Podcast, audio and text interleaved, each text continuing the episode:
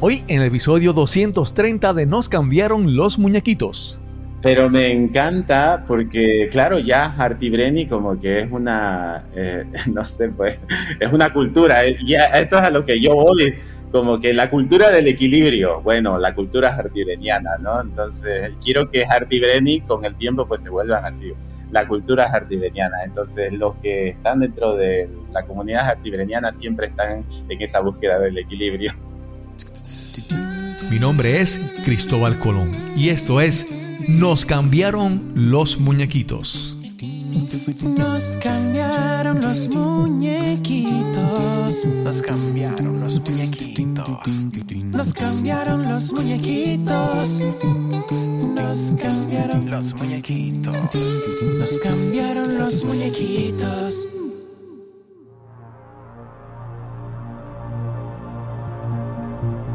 Gracias por acompañarme en este nuevo episodio de Nos cambiaron los muñequitos. Aquí te hablamos sobre cómo superar la adversidad, cómo reinventarnos y darle la bienvenida al cambio en nuestras vidas. Cada semana te traigo una conversación inspiradora y relajada, descubriendo los cambios que ha enfrentado cada invitado para llegar a formar su vida presente. Nelson Mandela es posiblemente una de las figuras más conocidas e influyentes de finales del siglo XX. Abogado, activista de los derechos humanos, político y líder sudafricano. Mandela dijo, una buena cabeza y un buen corazón son siempre una combinación formidable.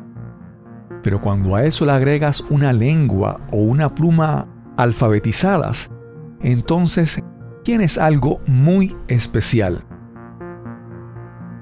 Y hoy hablaremos de eso, del corazón y de la mente, y de las palabras expresadas a través de la escritura y el dibujo. Te presento a nuestro invitado de hoy. Hola, ¿qué tal? Soy Anto Miranda, ilustrador y dibujólogo. Me la paso la vida dibujando y también soy diseñador gráfico. Anto Miranda vive en Bolivia y es ilustrador, diseñador gráfico, actor y medio cartomántico aficionado. Conocí a Anto a través de su creación Harty y Brenny, representaciones de su lado emotivo y empático y su lado intelectual y lógico. Harty y Bernie, dos personajes siempre conversando y buscando el equilibrio. Este es el episodio número 230 y conversamos con Anto Miranda. Saludos, hoy tenemos una conversación que va a ser muy interesante. Porque el tema es interesante. Pero, sí, sí. Hoy hace unas semanas alguien compartió, alguien, un amigo, incluso una persona que ya ha estado en, el podcast, compartió un arte, un, dibujo. Y yo dije, ah, ok, eso está interesante. Y lo busqué y entré y ahí descubrí quién era el autor, el creador de ese dibujo. Y entré a su página web y, me pareció súper interesante. y aquí estamos. Se dio la, se dio la comunicación, la invitación y finalmente accedió a conversar con nosotros. Tenemos hoy aquí a Anto Miranda. ¿Cómo estás, Santo? No, muy bien, muy bien. Más bien, gracias por la invitación. Me encanta compartir un poquito sobre lo que hay detrás de mis dibujos y detrás de Harty Brenny en realidad. Sí. Anto, ¿dónde estás ahora? Yo en este momento estoy en Santa Cruz, Bolivia. Vivo aquí, aquí nací. y nada, toda mi vida me la he pasado, a pesar de que he estado viajando por otros lados, pero sí, aquí es donde resido, Santa Cruz, Bolivia. Sí, sí. Algo, algo que me gusta de este podcast es que me ha obligado a la vez que me da la oportunidad y el placer de conocer personas de otros países que yo normalmente no hubiera tenido la oportunidad de conocerlo. Te mencionaba hace un momento que yo de Bolivia conozco muy poco y espero que durante esta conversación, ¿verdad? O sea, salgamos con un poco más de conocimiento y aprecio de lo que es, de lo que es Bolivia. Antonio, ¿naciste, ¿naciste en Santa Cruz o dónde naciste? Yo nací en Santa Cruz, sí, exactamente, aquí en Santa Cruz de la Sierra, Bolivia. A Bolivia la conoce más que todo, como te comentaba hace un momento, por el área andina, porque cuando hablan de Bolivia, más que todo en fútbol, se le viene a la cabeza la altura, ¿no? Que estamos a 6.600 metros sobre el nivel del mar, pero esa parte es la parte de La Paz, ¿no? Yo, yo pertenezco a la parte más baja, la parte más calurosa que es Santa Cruz, la parte de los llanos. Ok, ok.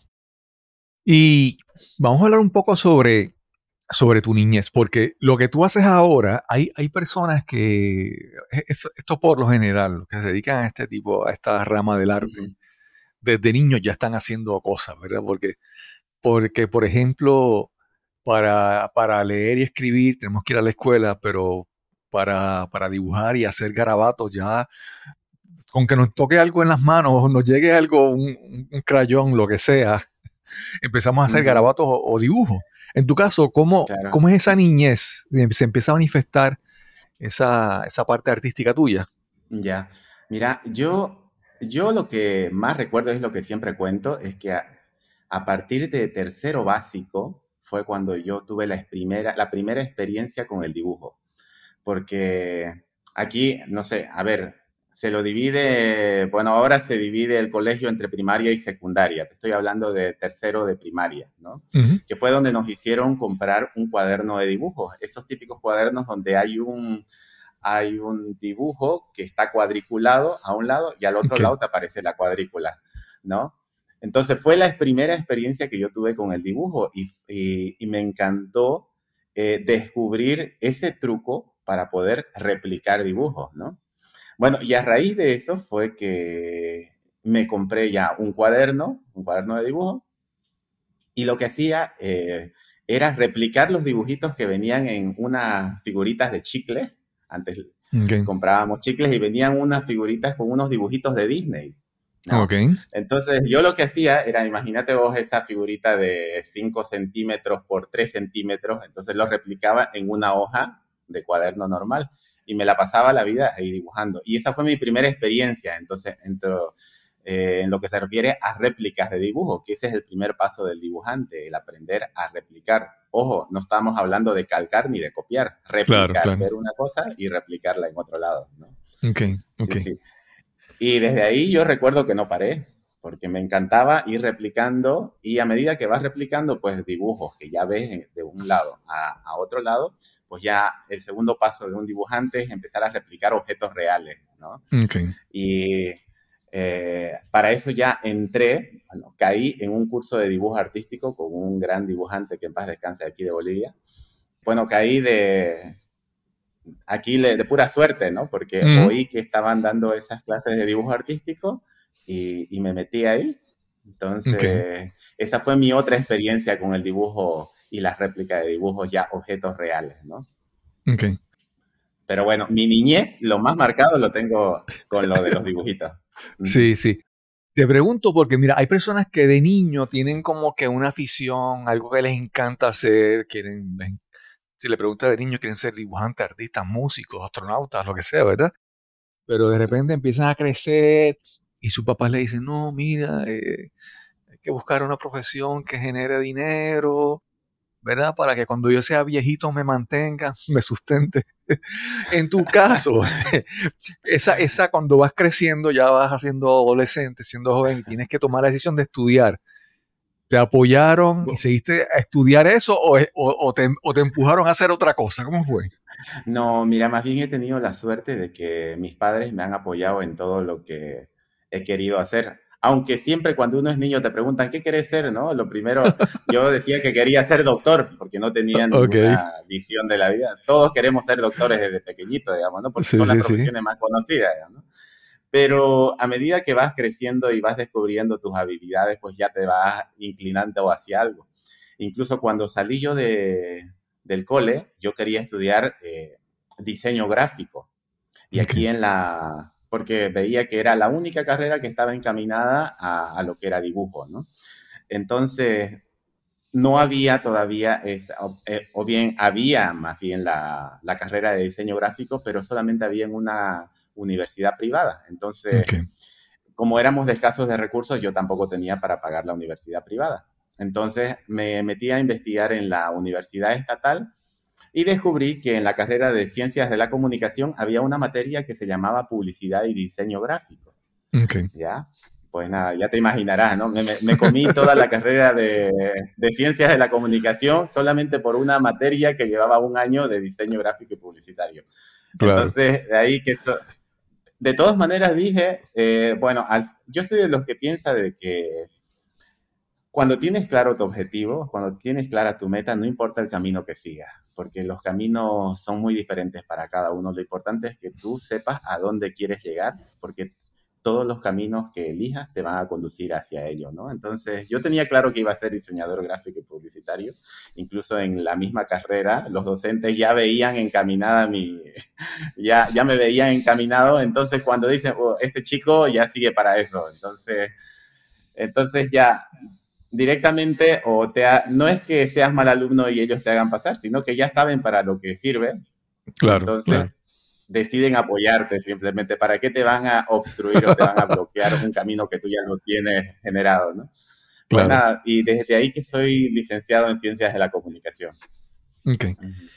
Cuando te gradúas, cuando terminas tus estudios universitarios, eh, empiezas a trabajar en eso, ¿verdad? Porque estudiaste algo que no era lo que querías porque había una, una clase específica que era lo que tú querías. Pero entonces, decides entrar al mundo de los adultos y empezar a trabajar en algo que te gustaba porque tal vez había algo de eso. ¿Cómo fue esa transición al mundo de los Ah, adultos, ya. podemos decir así? Eh, mira, yo cuando estaba en los primeros años de universidad, eh, claro que ya, em, ya necesitas trabajar incluso para costearte los estudios y para colaborar a tus padres también, porque tus padres se han rajado ayudándote. Como te decía, soy, soy hijo de una mamá que es costurera, modista. Eh, mi papá era soldador, entonces eh, nuestros recursos eran limitados. Entonces, desde muy temprana edad nosotros nos veíamos en la necesidad de, de colaborar ¿no? en la economía familiar. Entonces, yo desde, desde mi último año de colegio, incluso yo hacía dibujos escolares. ¿ya? Y cobraba por los dibujos escolares, ya entré a la universidad, incluso me colaboraba.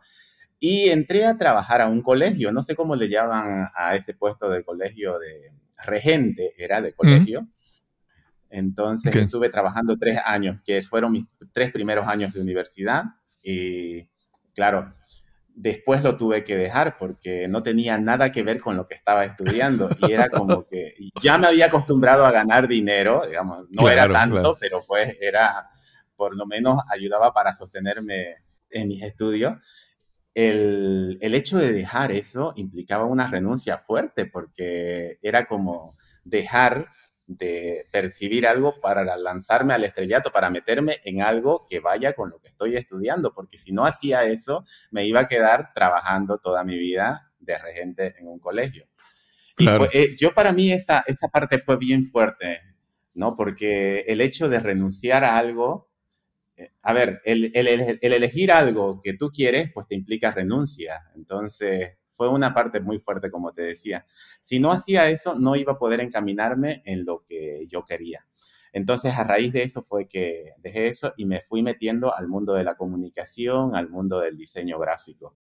Sí. Y ya cuando salí de la universidad fue que me gané una media beca, una beca completa se puede decir, para ir a estudiar a España, algo que vaya relacionado con lo que a mí me gustaba, ¿no? Que era el diseño gráfico. Fui a estudiar diseño 3D. Entonces, estuve un año estudiando, estudiando en España. ¿En qué Ya parte de cuando España? volví, vol- estuve en Madrid Ok. estuve estudiando. Ujú. Y esa es otra historia igual muy aparte. eh, un lío tremendo porque al final me tocó ir a estudiar cuando, cuando estaban migrando mucha gente a España y Mm, estaban controlando Sí, sí, sí. tremendamente entonces la migración y no estaban dando, empezaron a exigir, ¿cómo se llama esto? Visa para la entrada. Sí. Pues te contaré, te contaré que a mí me la negaron. Aún así, me, me lancé al estrellato porque ya estaba todo pagado allá y todo eso. Claro. Me lancé al estrellato y me fui sin visa. Estuve Wow. como unas cuatro horas ahí en la, en la policía. Wow. Este, claro, y yo creo que por la emoción y por todo, todos los sentimientos contenidos que llevas, no te dabas cuenta de lo que estabas viviendo, porque era mi primera vez que yo salía al exterior, ¿no? Claro, claro. Pero como te digo, estuve cuatro horas ahí con la policía, eh, aguantando los tratos también, porque después una vez que salís te das cuenta de todo lo que hicieron con vos, porque te tratan de una manera déspota a veces por tratar de sacarte información, pero aún así pasé, aún así pasé. Con decirte de que cuando salí de ahí, eh, me encontré con las personas que me esperaban y los abracé. Fue un abrazo tan caluroso que le di como si yo los conociera pues desde hace tiempo, ¿no? Entonces, y lo otro diciendo, ¿y a este chico qué le pasa, no? Pero bueno, así fue. En Bolivia son diferentes ellos. Son muy, muy, muy cariñosos en Bolivia. Bueno, y, bueno, y ahí ya te das cuenta que los latinos sí que somos bastante afectuosos, ¿no? Y cariñosos. Sí, sí, sí. Y ahí fue donde yo me di cuenta porque claro, el hecho de, nosotros somos de, tocarnos y de abrazarnos y todo eso, de hablar así a toqueteos, ¿no? En cambio ya no. Pero bueno, ya te darás cuenta. Pero aún así pasé y estuve como un año estudiando. No sé si te había comentado de que mi sueño era trabajar en agencia publicitaria, porque yo quería trabajar y pensaba de que me iba a costar mucho llegar a eso. Bueno, la cuestión es que cuando volví, ya volví directamente y me aceptaron en una agencia publicitaria. Y desde esa vez hasta ahora estoy trabajando también en publicidad. Sí, sí, sí. Mira, Anto, hace un momento dijiste algo que, que como que me dio un, un atisbo, ¿verdad? Un, un, un ante, una antesala, ¿verdad? Porque tú tienes unos personajes que tú, que tú has creado, ¿verdad? Y, y cuando hace un momento me dices que estabas que habías comenzado a trabajar como regente en un colegio y estabas ganando dinero. Entonces, obviamente, como a muchas personas cuando llegan adultos, de repente tienen responsabilidades, responsabilidades financieras y además les gusta ganar dinero, tener dinero, ¿verdad? Entonces, de repente tú estabas, como tú decías, tú estabas ganando dinero, pero no, eso no era lo que tú querías y tuviste que tomar como que, dijiste renunciar, ¿verdad? Y a mí me parece que en ese momento, ahí yo tuve como que una, digo, oye, pero esto, tú tienes unos personajes que, que tú has creado que son, que son Harty y Brainy, ¿verdad? Entonces, estos dos personajes eh, son, eh, uno es eh, el corazón y otro es la mente. Entonces, cuando tú me estabas narrando eso, yo decía, ahí estaba luchando la mente y el corazón, tú sabes. Alguien, en una parte decía, no, mira, estás ganando dinero, esto es chévere, pero el corazón, ¿verdad? Y quiero entonces que, ya entremos a hablar como eh, cuando creas estos personajes, yo no sé si has creado otros personajes que han sido también exitosos o relevantes para ti, pero estos personajes, ¿cómo, cómo surgen? ¿Cómo surgen en ti? Mm, ya, sí. Mira, a ver, para, creo que para todo artista hay una búsqueda, ¿no? Todos buscamos algo en todo lo que sabemos hacer, porque los artistas tenemos un montón de cosas que, que nos hacen respirar. Por ejemplo, un artista, un dibujante, por ejemplo, en este caso, le vas a preguntar qué otra cosa, qué otra habilidad tenés. Pues va a decir, pues yo también sé tocar guitarra, pues yo también hago esto, hago esto, otro, hago esto, otro. Entonces tenemos un montón de habilidades que nos hacen y nos ayudan a respirar a veces de aquello a lo que le dedicamos más tiempo. Entonces yo también soy músico, también, también leo las cartas, me dedico a leer las cartas, ¿no? y, y, y, claro, y dibujo, ¿no? Pero en esa búsqueda del dibujo siempre hay algo como que vas haciendo un montón de cosas hasta encontrar tu lugar en el mundo, como en todo. Entonces, Art y Brenny nacen a partir de, a ver, ¿qué te puedo decir? En el año 2015, más o menos. Antes, yo, eh, con todo este surgimiento de las redes sociales, ¿no? Y, eh, porque al final las redes sociales son una palestra hacia el, hacia el mundo, hacia el exterior. Entonces, eso ayudó mucho a, un montón de artistas a visibilizarse. Entonces, yo quería hacer algo que haga que, mis dibujos igual se visibilicen. Y te estoy hablando del año 2013 que abrí mi Facebook y dije, quiero hacer algo, pero todos tenemos miedo de mostrar nuestro arte porque te lo pueden criticar, pueden hablar mal de ellos. Entonces, nosotros, pues como que tenemos un grado de sensibilidad un poquito mayor al de cualquier otra persona, tal vez. Entonces, que pensamos de que si van a hablar mal de él, me, va, me va a doler demasiado y me puedo bajonear, ¿no? Pero eh, tomé mucho ánimo y dije, bueno, voy a abrir mi página de Anto Miranda y voy a empezar a dibujar todo lo que se me ocurra. Hasta en ese momento no había nacido Harty Brenny, todavía te estoy hablando del 2013. Entonces, cada día se me ocurría hacer un dibujo, era dibujos random, ¿no? Dibujos aleatorios. Lo que se me ocurría lo dibujaba y lo subía, pero no veía los comentarios, ¿ya? No quería ver los comentarios. Ok. Eh, hasta, después, hasta después de un mes que empecé a ver los comentarios, dije, ah, bueno, pues a la gente le, gusta, ¿no? Entonces ya tomé un poquito más de ánimo para leer los comentarios. Y, claro, ya tenía un montón de dibujos. A ese tipo de dibujos lo llamaba yo dibujos rápidos, que tengo una serie de dibujos que te estoy hablando de unos mil dibujos más o menos, que eso han dado la vuelta por, por las redes sociales, pero no son tan conocidos porque no hay un personaje que identifique a todos, ¿no?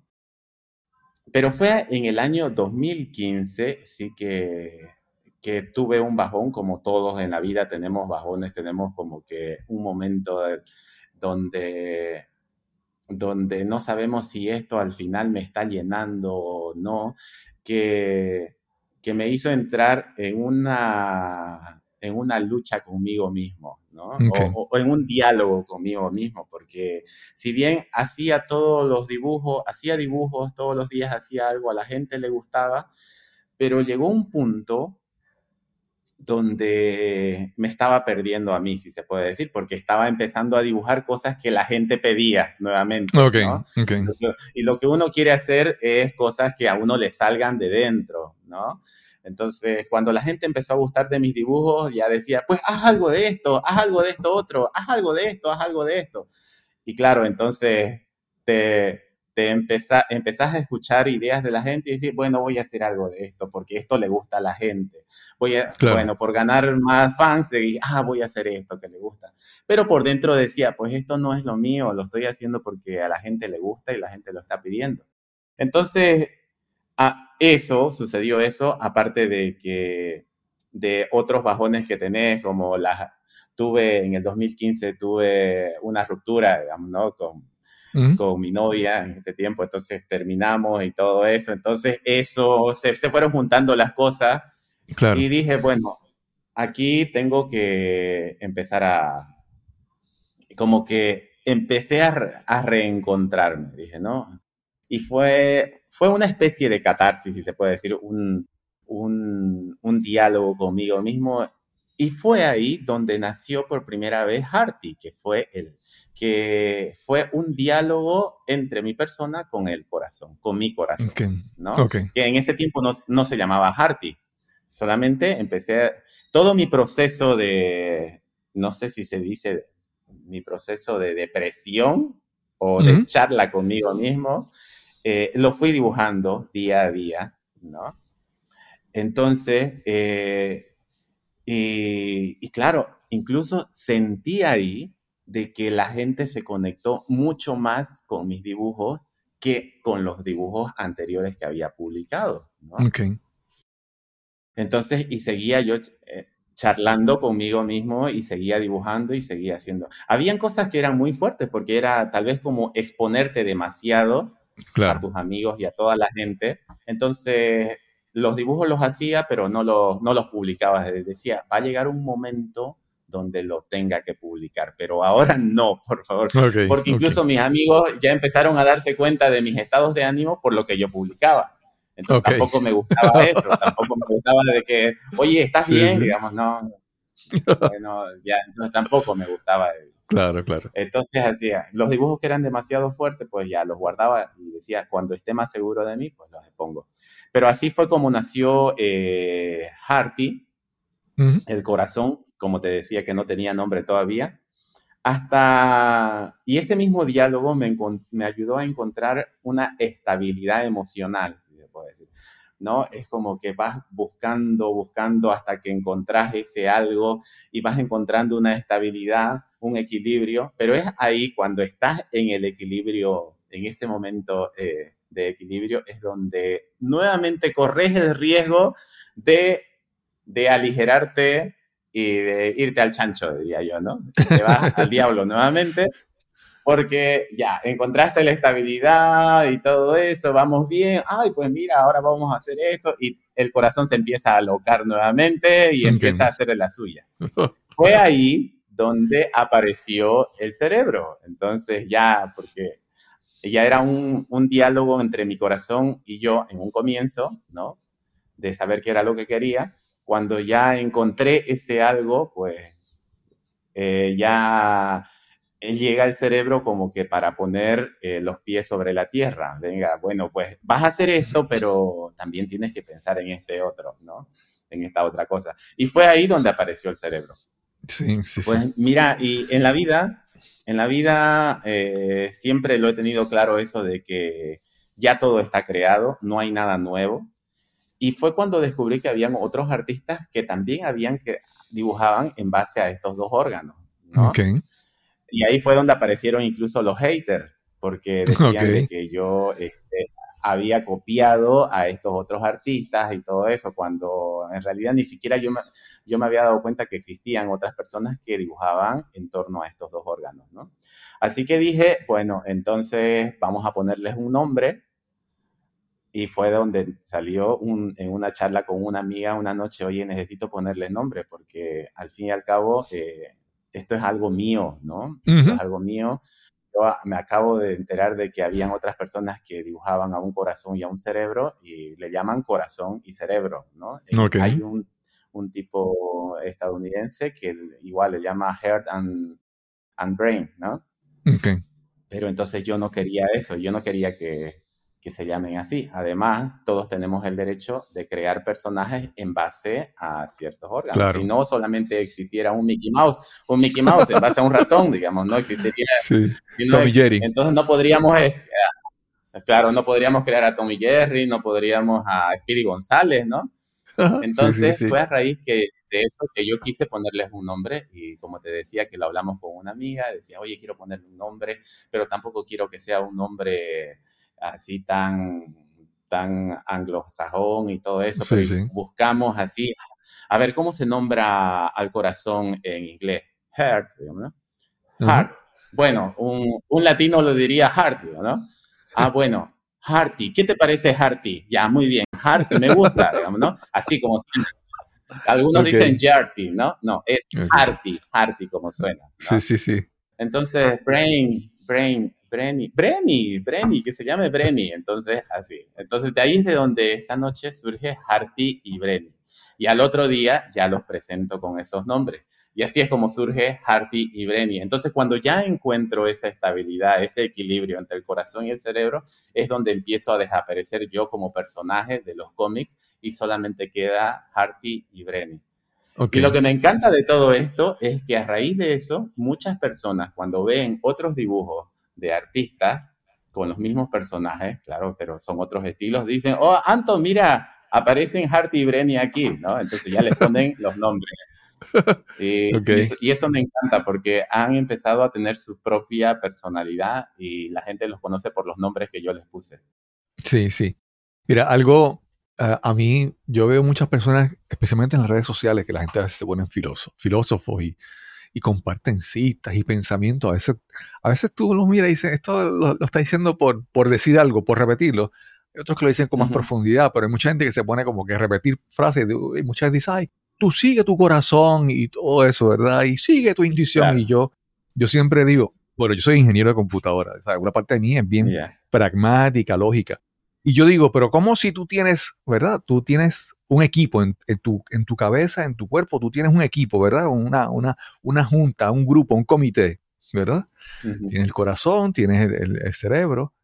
Y si tú dejas que uno de ellos tome el control, como tú mencionabas hace un momento, pues la cosa es buscar un equilibrio, que hay una conversación entre los dos y tomar en cuenta la opinión de los dos, ¿verdad? Y eso me parece muy interesante porque eso primero para mí es un reflejo como de, de, salud mental, vamos a decir así, o por lo menos de estabilidad. Es de reconocer de que a veces tengo que escuchar un poco más el cerebro, otras veces tengo que escuchar más el corazón, pero no puedo callar a uno del otro, ¿verdad? Entonces me parece un, un, buen ejemplo. Eh, yo recuerdo cuando niño había uno, el, había una, una, caricatura en el periódico que decía el amor es, y todo era como que tan, tanto era del amor y del amor, ¿verdad? Pero en tu caso es como que una, una, interacción entre lo lógico y lo, y lo, y lo emotivo del corazón y el, y el cerebro, ¿verdad? Me parece eso muy interesante, ¿verdad? Esa, ese, esa conversación, esa interacción entre esos, pues, dos aspectos del ser humano que yo creo que son, que son importantes. ¿Te, te funciona a ti? ¿Eso fue a propósito? ¿Eso, eso surge, verdad? Por, ¿verdad? Por, fluye y, te sale. ¿Y cómo ha respondido la, tu audiencia a eso, a esas dos vertientes? Corazón, lógico, eh, emoción, etcétera. No, eh, como te digo, fue a raíz de eso que empecé a ganar muchos más seguidores. Entonces sentí, a raíz de Harty Brenny fue que eh, sentí más la conexión con la gente. Entonces los seguidores empezaron a subir y yo me divertía haciendo algo que, que salía de mí, ¿no? que salía de dentro. Y aparte, si eso, más, eso hace que la gente se conecte conmigo, pues mucho mejor. Uh, y lo que me encanta de Harty Brenny, que si bien es cierto, surgió más que todo de una búsqueda propia eh, o de una ruptura amorosa, que mis dibujos no se encaminan solamente a la relación de vida en pareja, ¿no? Sino que trato de que las temáticas de Harty Brenny eh, aborde, o sea, se vayan más allá de lo que es una relación eh, de enamorados, ¿no? Y trato de que, de que los personajes eh, no se identifiquen o con un hombre o con una mujer, porque muchos piensan, algunos me han llegado a decir, oye, tus personajes son gays, no, no, o son pareja, no, no son pareja, para nada. Entonces, mis personajes son asexuales, o sea, no tienen sexo, ¿no? Entonces, pueden ser un hombre, puede ser una mujer, pueden ser lo que vos querrás, digamos, en realidad es nuestra parte lógica y es nuestra parte emocional, ¿no? Entonces, eso es lo que me encanta porque es tan, tan abierto, tan abierta la, la temática tal vez, que cualquiera puede, este, puede identificarse con ellos. E incluso me hace mucha gracia porque mucha gente asocia como que el hecho, el expresar tanta emoción, el expresar tantos sentimientos en personajes, pues es propio de la parte femenina, ¿no? Dicen, no, como, y, y, varios, como no me conocen, se dirigen hacia mí como, como pensando como si yo fuera una mujer. Okay. Aparte que me hago llamar Anto, entonces a las Antonelas le dicen Anto, ¿no? Ok. Entonces, ay, eres mi ídola, me dicen mucho, ¿no? Eres mi ídola, te amo, ¿no? Entonces, claro, y cuando se dan cuenta de que es un hombre el que está detrás de todo eso, eh, entonces me encanta mucho más, porque también la parte masculina tiene esa parte emotiva, esa parte emocional, esa parte sensible que la puede expresar también, ¿no? Me gusta mucho lo que está generando en ese sentido Harty Bren. Claro. A mí algo que me gusta es que, mira, es que por ejemplo cuando hablamos del corazón, el corazón no es solamente para una relación romántica, ¿no? No es para una, ¿verdad? No, es para un, romance, ¿verdad? O una pareja. Es que, por ejemplo, con nuestro compañero de trabajo, en, las interacciones tenemos que poner parte del corazón, tenemos que poner empatía, tenemos que escuchar.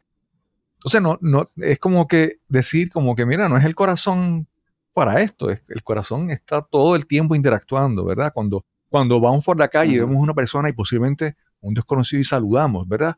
Es, es parte del corazón. Entonces, esa, esa, no, no es, a ver si esta palabra que es un poquito larga, comparten, como poner en compartimientos.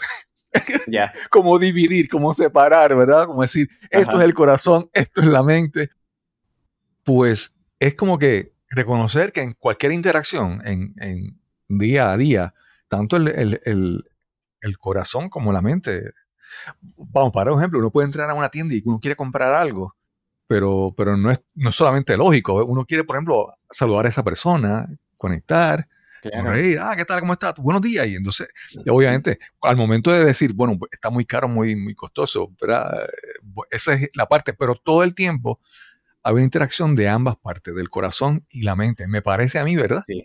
Y, entonces el que tú lo expreses en tus caricaturas, en tus dibujos, es como que, mira, e, está bien, eso es normal. Y como que yo espero que muchas personas al leerlo se sientan en esa libertad de, de usar ambas partes frecuentemente, cotidianamente. Exacto. Eh, O sea, esto, todo, a ver, en todo momento nosotros estamos en esa lucha constante, eh, buscando ese equilibrio, se puede decir.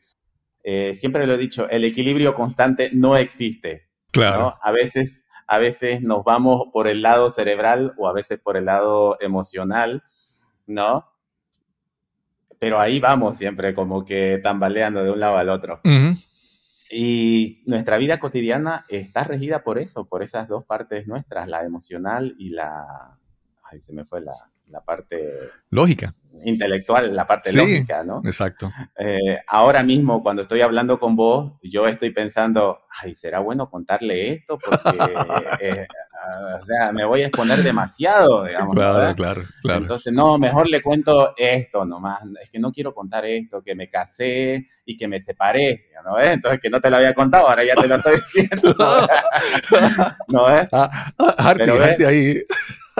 ¿No ves? Entonces te das cuenta, en todo momento como que vas midiéndote Claro, porque claro. no sabes, no sabes eh, en qué ambiente estás, no sabes si, si, si esto está bueno o más bien o va a Claro. funcionar bien, o Sí, si puedo sí. confiar tal vez en esta persona, igual, ya. Pero al fin y al cabo los artistas, los artistas creo que somos un libro abierto y eso es lo que nos hace eh, salir de lo que son de, de nosotros para poder conectarnos con los demás. Y si no somos un libro abierto, pues creo que no, no vamos a poder expandirnos. Sí, sí, sí. Mira, Anto, yo, eh, yo era instructor de yoga, de clases de yoga. No me gusta decir instructor, voy a decir facilitador de clases de yoga. Y, y cuando hablas del Mm. equilibrio, yo siempre pienso en las posturas de, de equilibrio, ¿verdad? Cuando, por ejemplo, vemos una persona haciendo una postura de yoga en un pie, si lo vemos de afuera, se ve, ay, qué, qué derechito, qué, qué bien se ve, lo hace tan bien. Claro. Pero la persona que está haciendo, y eso se trata de uno, lo que uno busca en, en la yoga, uno busca conectar con su cuerpo. Entonces, yo que estoy haciendo la Exacto. postura, yo siento el tobillo está ahí como que, y la, la pantorrilla y los músculos están, eh, este músculo tira para acá, no, ahora para acá. Entonces, hay, una, hay un esfuerzo interno, una lucha por mantener ese equilibrio. El equilibrio no es a un punto que llegué y ya. O sea, es un Ajá. punto de que Claro. o sea, la persona que está haciendo un equilibrio una postura de yoga, está, sus músculos, su- todo su cuerpo está constantemente moviéndose para mantenerse en el centro. O sea, o sea que es una interacción, no es como que un estado estático, llegué, llegué al equilibrio y estoy bien, ¿no? ¿Verdad? Entonces, esa, No. esa búsqueda es, nada. es importante. Seguir, es reconocer como que no, no, no llegué yo, no, sigo todos los días buscando ese balance, ese equilibrio en mi vida, ¿verdad? Exactamente. Y a veces las redes sociales pues te muestran otra cosa, digamos, ¿no? Como de que hoy este tipo para feliz toda la vida, ¿no? Hoy este tipo para enamorado, porque todos que los que ven mis dibujos pues pensarán, ay, este chico para enamorado o está así. Pero sí, no, sí, sí. no, Sí, no sí. siempre es así, simplemente que uno Mira. va buscando el equilibrio. Sí. Anto, ahí, ahí en tu caso te pregunto, esta es una pregunta más técnica, cuando haces tus, tu- tus dibujos, ¿te, te limitas a hacerlos en las redes sociales o son publicados en periódicos o en, en publicaciones? ¿Hasta dónde ha llegado tu- tu- tus dibujos de Harty Brenny? A ver, tengo un libro en este momento que se está vendiendo en, un, en una editorial de España. ¿no? Ok. Entonces, ahora, y después, la mayoría de mis dibujos se publican por redes sociales, porque la verdad que lo que me interesa es conectarme con la gente, no que la gente pague para conectarse conmigo, ¿no? Claro, Entonces claro. prefiero que mis dibujos eh, den la vuelta por todo el mundo.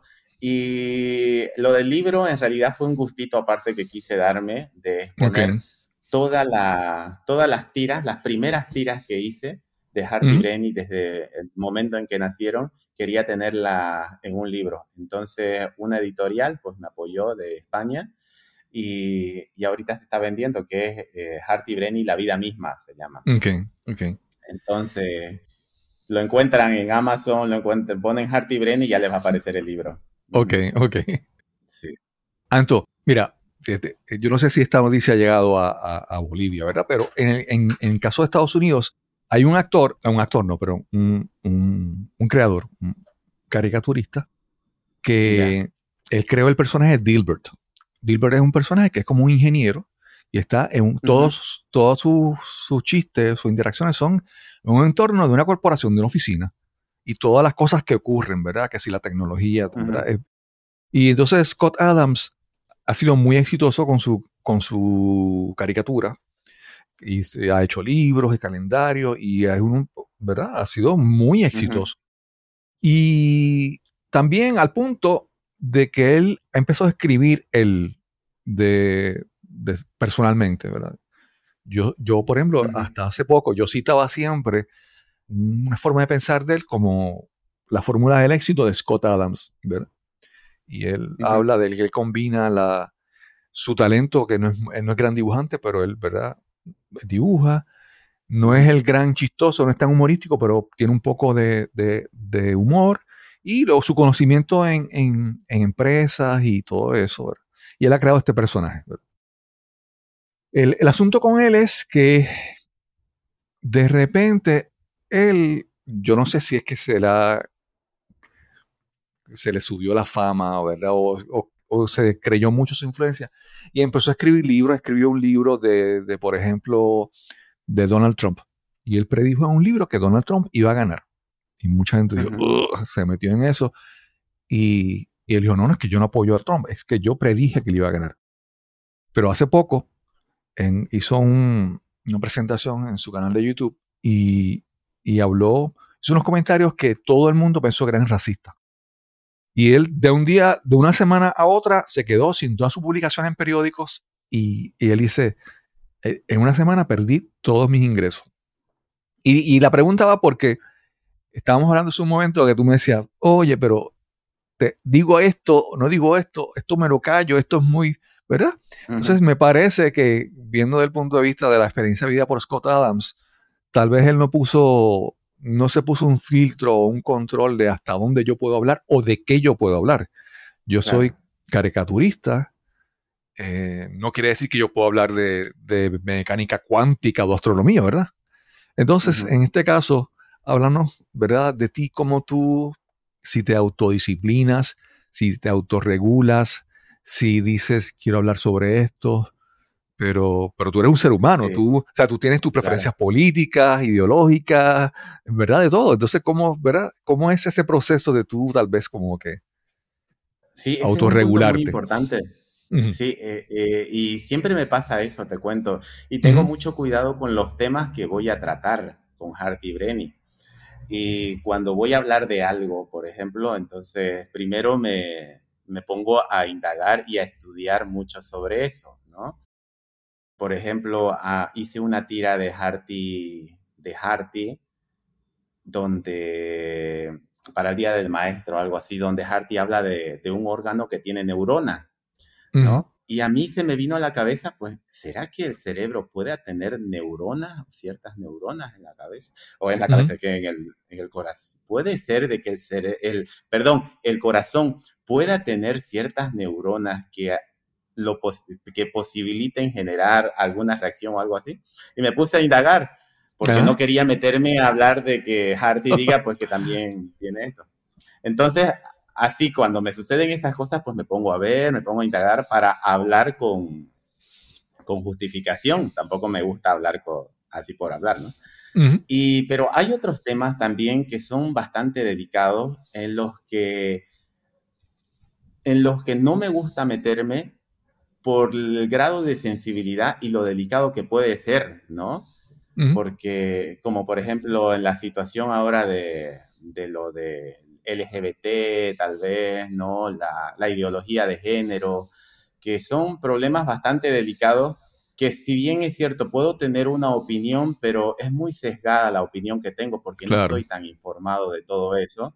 Respeto, respeto toda, toda inclinación del ser humano hacia donde se sienta mejor, si te hace feliz, o de los que piensan, mira, si, si vos sos feliz estando así y, si, y no dañas a un tercero, pues vamos bien, digamos, ¿no?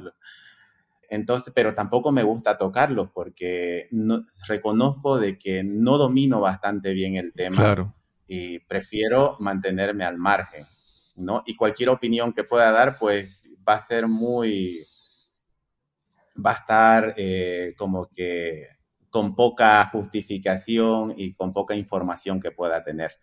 ¿no? Así, y también como la índole política, digamos, ¿no? Que muchas veces han habido personas que me han dicho, ¿sabes qué? Me gusta el, me gusta el personaje de Hart y me gustaría que, pueda, porque también hago dibujos eh, a pedido, ¿no? Y han habido candidatos que me han dicho, eh, ¿podemos utilizar a Harty conmigo? Entonces, eh, lo siento, pero Harty no puede entrar dentro de este tipo de... Claro, claro. De, sí, sí, de candidaturas, ¿no? Entonces, hay ciertas cosas donde yo em, me reservo el derecho de, de que Harty y Brenny entren en ese plano. Porque la política, para nada, Harty y Brenny no van a entrar en política. Claro, claro. Sí. Mm. y es que yo creo que muchas personas, con esto de las redes sociales, de repente muchas personas, mira, si antes uno quería tal vez darse a conocer con su expresión o su opinión, pues uno decía, bueno, pues yo me hago periodista y escribo en, un periódico o escribo un libro o voy a la televisión, ¿verdad? Era, pero con las redes sociales, ahora de repente yo prendo el, la cámara y empiezo a hablar. Y tengo, y entonces puedo pensar que tengo una voz. Entonces, esa facilidad de expresarme no quiere decir que, que tengo que hablar de todo, ¿verdad? A mi entender, ¿verdad? O sea, tengo acceso a hablar y opinar, pero es, es adecuado, es eh, apropiado que yo esté opinando de todo eso. Sí, sí.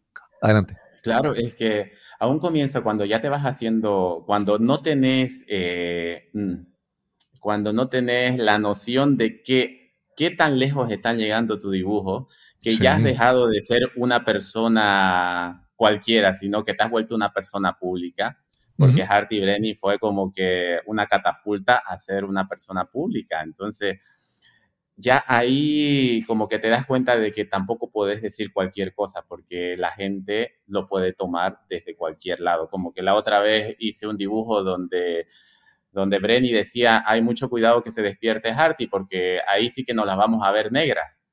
Entonces eh, me tildaron de racista, ¿me entendés? Porque sí, sí, sí. cuando yo ni siquiera me había, había puesto a pensar en eso, ¿no? Claro, claro. Entonces, te das cuenta, entonces hay, ahí fue donde me di cuenta de que, claro, entonces no puedo meterme a hablar de cualquier cosa sin antes saber lo que voy a decir.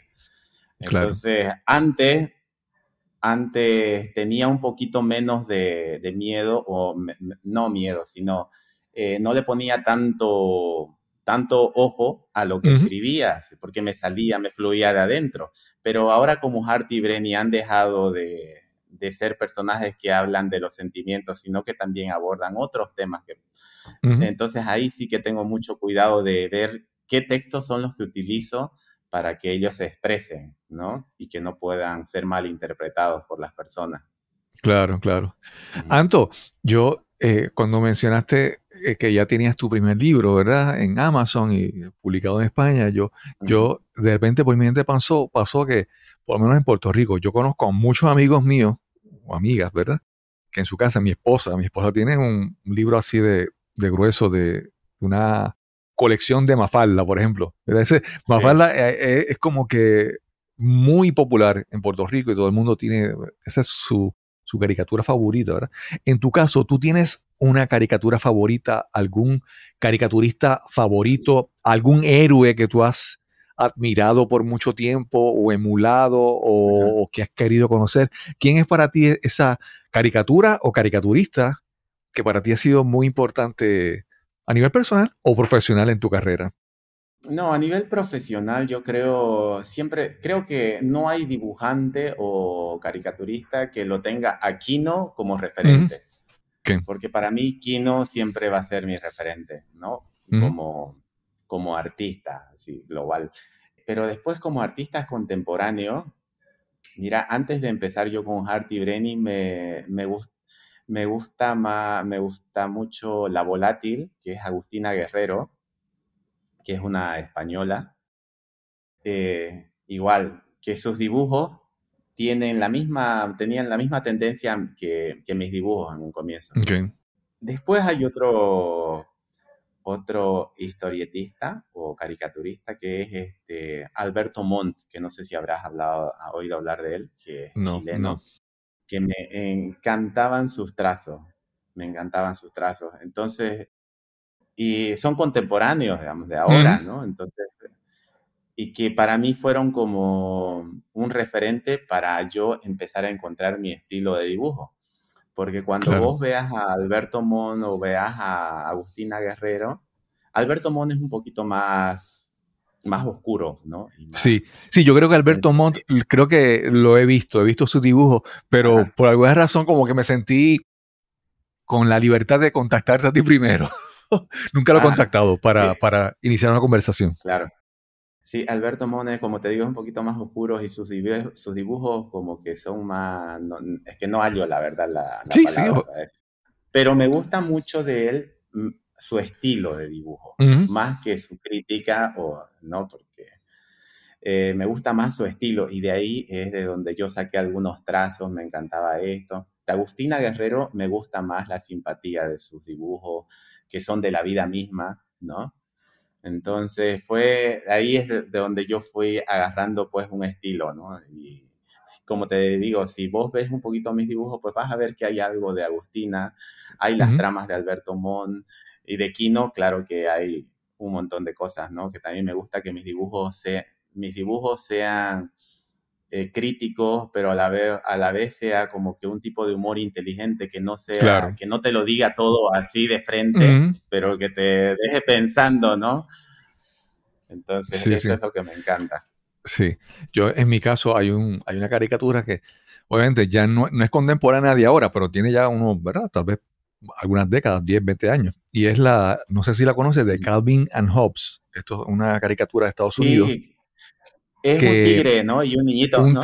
Exacto, exacto. Entonces, ese, ese es una caricatura increíblemente esa, divertida, pero profunda. Entonces, lo peculiar de este señor, creo que se llama Bill Watterson, él en, el, en el, pico de su, de, su, de su fama, de su productividad, que estaba en todos los periódicos, incluso él, él, él no quería dejarse llevar por, lo, por el formato de la caricatura, de, de por ejemplo, de tantos cuadros, ¿verdad? Este tamaño. él, él, él, hizo, rompió muchos esquemas, ¿verdad? Pero en un momento, en, el momento de su, de, su, de su pico, ¿verdad? Él dijo, no, yo me voy, yo no voy a hacer más esto. Yo Entonces él no, ha vendido sus su derechos, no es mercancía oficial de sus de su dibujos. Y creo que supuestamente en octubre viene un libro nuevo de él. Pero entonces él, él como que él decidió no venderse y digo, yo con esto vivo bien. Y, se fue. Y entonces está todo el mundo como que él se fue y nos dejó. Y entonces está todo el mundo releyendo las caricaturas viejas, ¿verdad? Y para mí, pues la Calvin and Hobbes es uno de los que, los que más me, me encanta. Anto, ¿qué, qué, qué cosas has creado, verdad? Porque yo, una de las cosas que me llamó la atención es que no es que has creado estos personajes. Yo entré a tu página y hay una, hay, una tienda online, una tienda virtual, tienes mercancía, tienes una serie de cosas y yo, oye, qué interesante. Él ha buscado como que, ¿verdad? Buscar opciones adicionales para generar ingresos con, con sus caricaturas. ¿Cómo ha sido ese proceso para ti? Bueno, pareciera que tuviera una tienda, ¿no? Y que vivo de eso, pero no, se sobrevive. Y eso, y eso que ni se sobrevive, porque si no, ya hubiera dejado mi trabajo de, director de arte en una agencia publicitaria. ¿no? Pero la verdad que ahora estas tiendas que han abierto de merchandising, que se han abierto directamente para los artistas, eh, es una es una gran posibilidad que le da a los artistas igual, ¿no? De poder vender productos con tu imagen, ¿no? Entonces, es, eh, esa es una tienda que, donde yo me inscribo y claro, ellos te pagan por el derecho de uso de tus dibujos. Entonces, por cada artículo vendido, pues yo gano un porcentaje, ¿no? Entonces, está bastante bien. Esa es una, ¿no? La otra es aquí en Bolivia, mira, después de tanto tiempo, me conocen más en el exterior que aquí en Bolivia, te puedo decir. de, Costa, de Costa Rica tengo muchos seguidores, artísimos seguidores. Eh, y aquí en Bolivia, como te digo, eh, si bien tengo seguidores bien determinados, pero son los que me ayudan a, a pagar los calendarios que vendo, tal vez, ¿no? Entonces cada año siempre lanzo un calendario. Me da mucha pena porque solamente se venden aquí en Bolivia los calendarios. Y de fuera solamente lo pueden descargar. Pero está eso. Después, como hago dibujos personalizados, mucha gente me escribe de fuera para encargar su dibujo personalizado con Harty Brenny y es bonito saber que la gente quiere aparecer con tus personajes, ¿no? Entonces son otro, otra manera. Pero para más adelante, como que el proyecto es de que Harty y Brenny se expandan más y, y de que los derechos pues ya puedan ser adquiridos por grandes empresas y, y nada, ahí ya me siente yo tranquilo. Y ya... sí, sí. Una, una última pregunta, Anto. Y es que mencionaste algo de cartomancia en algún momento y dije, y, sé que estaba en tu página y yo como que lo vi y no le presté atención. Entonces, yo digo que, que, ¿verdad? En algún momento has mezclado esto de la cartomancia con, con Harty Brenny, ¿verdad? Hay, hay productos, has creado tus cartas. ¿Cómo, ¿Cómo es esto? No, no, no, no, no, no, no. Oye, pero gracias por la idea. no, no, la, verdad que nada. Eh, ya llegará el momento, tal vez, pero no. Este, mira, a mí lo que, al final y al cabo, lo de la cartomancia es un hobby, te puedo no me dedico a eso, pero me he comprado libros, he leído y me encanta. Es, yo lo utilizo como una manera para, para romper el hielo en, la, en las reuniones con amigos que tenemos, ¿no? Porque a veces a algunos les cuesta abrirse, ¿no? Entonces lo que hago, lo que hago simplemente yo, o sea, si bien es cierto, te sé los significados, pero también hago un juego psicológico con las personas, ¿no? Sí, sí, Entonces, la idea es de que todos nos sintamos en, en, familia y podamos conversar. Ah, pues mira, te noto preocupado, le digo, ¿no? Entonces, mira, ah, puede ser por esto, por esto. Ah, pues cómo se, ah, te enteraste, pues mira, me pasa esto, y así nos vamos abriendo entre los amigos y todo eso. Sí, sí, sí. Sí, yo tengo... yo tengo una amiga que es fanática de la, de la astrología y y a veces ella, una de las cosas que hace es que conoce a las personas y le pregunta, oye, ¿cuándo tú naciste? Ah, y tú eres, y empieza a decirle, ay, tú eres. Entonces yo digo, oye, a veces tú haces eso y eso puede, como que la gente se asusta un poco, oye, porque me pregunta cuándo nací, ¿verdad? Pero utiliza esa, esa la astrología como con esta parte de, ah, como un juego, ¿verdad? Para iniciar una, una conversación, aunque a veces no le funciona bien. Pero... Sí, ahora, tengo mucho cuidado con respecto a eso. Bueno, lo que a mí me sucede también, yo soy una persona bastante secundaria, si se puede decir. ¿no? Eh, ¿no? soy de los que, no soy de tantos amigos, tengo pocos amigos, ¿no? Pero soy de segundas reacciones. Entonces soy de los que observa más que de los que habla. Ahora, porque no queda de otra, estoy hablando contigo, ¿no? Pero estoy seguro que después, cuando acabemos la entrevista, se me va a ocurrir, ay, ¿cómo no le dije esto? Ay, ¿cómo no le pude haber dicho tantas cosas que se me quedaron en el camino? Mm, pero Soy, soy muy observador y me encanta observar a las personas, sus reacciones, sus comportamientos. Y si no hago eso, tampoco puedo dibujar, porque eso es lo que me ayuda a dibujar, ¿no? Entonces, gracias a eso es que conozco mejor a las personas, sé por dónde entrarles, ¿no? Y claro, y me busco métodos como que para poder entablar mejor conversación, ¿no? No soy de claro, que está charlando de cualquier cosa con las personas. Pero si las cartas están ahí, pues digo, mira, vamos a ver, vamos a hacer una cosa y todo eso. El, juego de el juego de las verdades y las mentiras. A ver, yo te voy a preguntar algo, yo te voy a preguntar algo, tú me vas a responder y la carta va a decir si lo que me respondiste es verdad o es mentira, digamos, ¿no? Entonces la gente solita se va vendiendo, digamos, ¿no? Claro, claro. Pero, Anto, ¿y dónde, primero, dónde te pueden conseguir y mencionaste de que las personas, tú puedes ordenar una, una, una caricatura, un dibujo, ¿verdad? Personalizado. ¿Dónde, ¿Dónde pueden hacer eso? ¿Dónde te consiguen? eso directamente por mis redes sociales o si no, mi página de antomiranda.com. Ahí está, eh, ahí aparece el detalle de cómo pueden adquirir su, su dibujo personalizado. Eh, yo no dibujo caricaturas, yo no digo que hago caricaturas, yo hago dibujos, claro, claro. personas, ¿no? Porque la caricatura tiene la, tiene la característica de que te, las expresiones, tus expresiones, pues te las exageras, ¿no? Claro, claro, claro.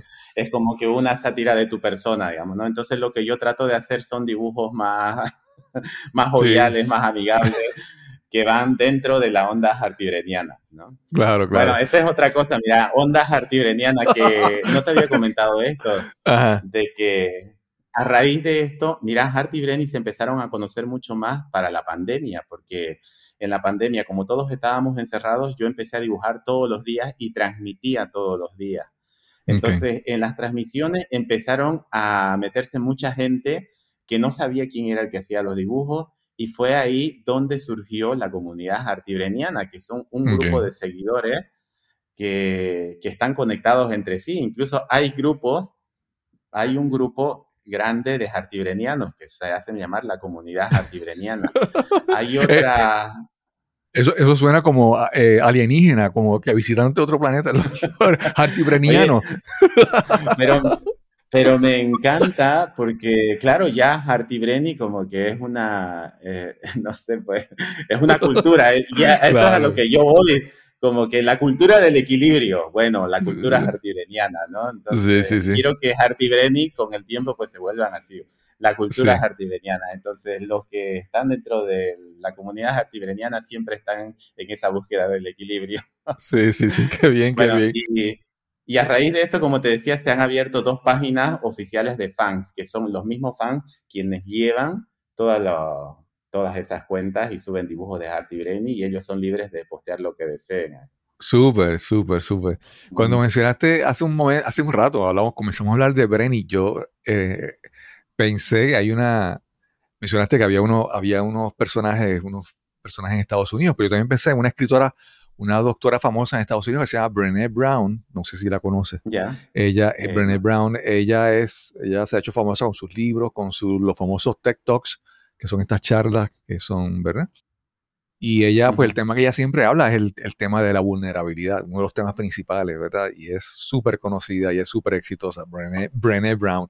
Pero miré a ver cómo se escribe yo, bueno, espero que no, no hay, no hay mucho parecido entre Brenny y Brené. pues sí. Y te contaré que a mí me encantan todo ese tipo de libros. Me encantan los libros donde te explican la psicología del ser humano, cómo es que se mueve, cuáles son esos bloqueos, qué, qué es aquello que le repercute al ser humano para ser como es, sus modos de acciones y todo eso. Me encanta. Eh, este es un libro bastante conocido, tal vez, que te dará que eh, los hombres son de Marte, las mujeres son Sí, de Venus, sí, ¿no? sí. que fue el primero que, uno de los primeros que me atrajo. Y a raíz de eso encontré otro libro que me gustó mucho y que también me sirven de inspiración para poder es- escribir a Harty Brenny porque me gusta, como te digo, saber Ujú. por qué el ser humano actúa de tal manera, este, de que por qué los hombres, por qué, los, por qué las mujeres nunca olvidan y por qué los hombres nunca recuerdan, ¿no? que es bastante... Y es un libro que te habla bastante interesante y de manera científica de por qué somos como somos cada Claro, claro. Y ese tipo de libros me encanta leerlos porque me ayuda, me abre, así como que me expande el universo para poder dibujar mejor a Harty Brenny y saber los comportamientos. ¿no? Sí, sí. Mira, me, vi- me vino a la mente. entonces a Brené Brown. Sí, me, me vino a la mente un libro que yo le- leí hace muchos años que hablaba sobre, sobre la búsqueda del en inglés en soul, el alma, ¿verdad? Y entonces este libro, pues, eh, te, lo, te lo digo porque si, si en algún momento quieres añadir un tercer personaje que sea como los tres mosqueteros, eh, Artie Brenny y alguien más, pues este era la búsqueda del, del alma, del soul, pero el soul era como que esta parte que siempre busca la cultura, la poesía, la música, la estética en la vida. Y, no es, y eso no es como que el corazón, es como que otra cosa, es como que busca la inspiración. Ajá. Y yo digo nada, te lo menciono por si en algún momento se te ocurre un tercer personaje añadirlo ahí que, que sea por esa parte. Oye, y hablando de, hablando de personajes, sí, así como tú, muchas personas igual me han dicho, oye, ¿por qué no incluís a ver a, a un hígado, a un pulmón, no así de una vez? Y ya y les digo que no, no lo voy a hacer porque eso ya implicaría una copia, porque ya hay un artista que dibuja todos los órganos del cuerpo. Ah, ok, ok. No. Sí, sí. Entonces ya no, eso no lo haría. Me encanta Harty y Brenny tal y como son. Y aparte de que soy una persona que se deja llevar por, más que todo, por las emociones y por lo que siente. Yo soy más Harty que Brenny, ¿no? Claro, Ah, claro. Y, y me encanta dibujar o expresar aquello que siento y que lo que, lo que me llena, ¿no? El día, si no dibujo, si no se me ocurre nada, pues tampoco me voy a forzar a hacerlo. Claro, claro. ¿no? Entonces, si se me ocurre algo, pues va a salir, ¿no? Entonces tampoco me, me- he llegado al punto donde ya, tampoco me voy a agobiar por pensar Claro. en algo que te pueda gustar así. Claro, claro. Anto, realmente ha sido una conversación eh, súper, súper divertida y súper interesante. Discúlpame, ¿verdad? Que yo en cada conversación yo vengo a aprender, entonces a veces eh, eh, si, es, si es diseño gráfico, si es ilustración, si es caricatura, si es dibujo, a veces confundo todo eso, todos esos términos, pero para eso estamos aquí, para, aprender, para aprender con los que saben. y gracias por esta, por esta conversación y gracias, gracias por aceptar la, la invitación a conversar desde Bolivia a Puerto Rico. Oye, no, más bien gracias a vos, porque sabes que, por, por ejemplo, porque por el momento, mira, hará un tiempo eh, que estoy dejando de dibujar a Harty Brenny. Y gracias a vos es que he vuelto a hablar de Harty Brenny. Okay, eh, no porque no quiero, como te digo, como que me encanta dejarme fluir. Eh, ahora estoy con otros proyectos que me inundan, por ejemplo, también hago teatro, estoy participando en una obra y también eh, tengo otra página ya personal en Instagram donde me dejo fluir, estoy empezando a escribir, digamos, ¿no? Y eso me va a servir para inspiración para luego dibujar a Harty Brenny. Entonces, ahora lo que estoy haciendo es sacar tiras que había hecho alguna vez, pero que no se habían publicado. Súper, súper. Como dibujaba todos los días Harty Brenny, ahí tengo un montón de material para seguir presentando, ¿no? Claro, Pero ahora como que he dejado por un tiempo a Harty simplemente porque estoy con otras cosas, pero claro. Harty Brenny capaz rato. Más bien gracias por eso, por hacerme hablar de ello. Gracias Para mí es una señal, ¿no? sí, sí, sí. Gracias, Anto. No, gracias a ti, de verdad. Quiero agradecer una vez más a Anto Miranda por esta súper interesante y divertida conversación que tuvimos hoy sobre su trabajo y sus personajes Harty y Brenny. Espero que hayan también disfrutado esta interesante conversación. Y recuerda que si disfrutas de este episodio, compártelo con tus amigos, seres queridos o conocidos. Este podcast es completamente gratis, el precio es que lo compartas con las personas que pienses que lo puedan disfrutar también. Y sin más que añadir, nos encontraremos entonces en el próximo episodio de Nos cambiaron los muñequitos. Hasta la próxima.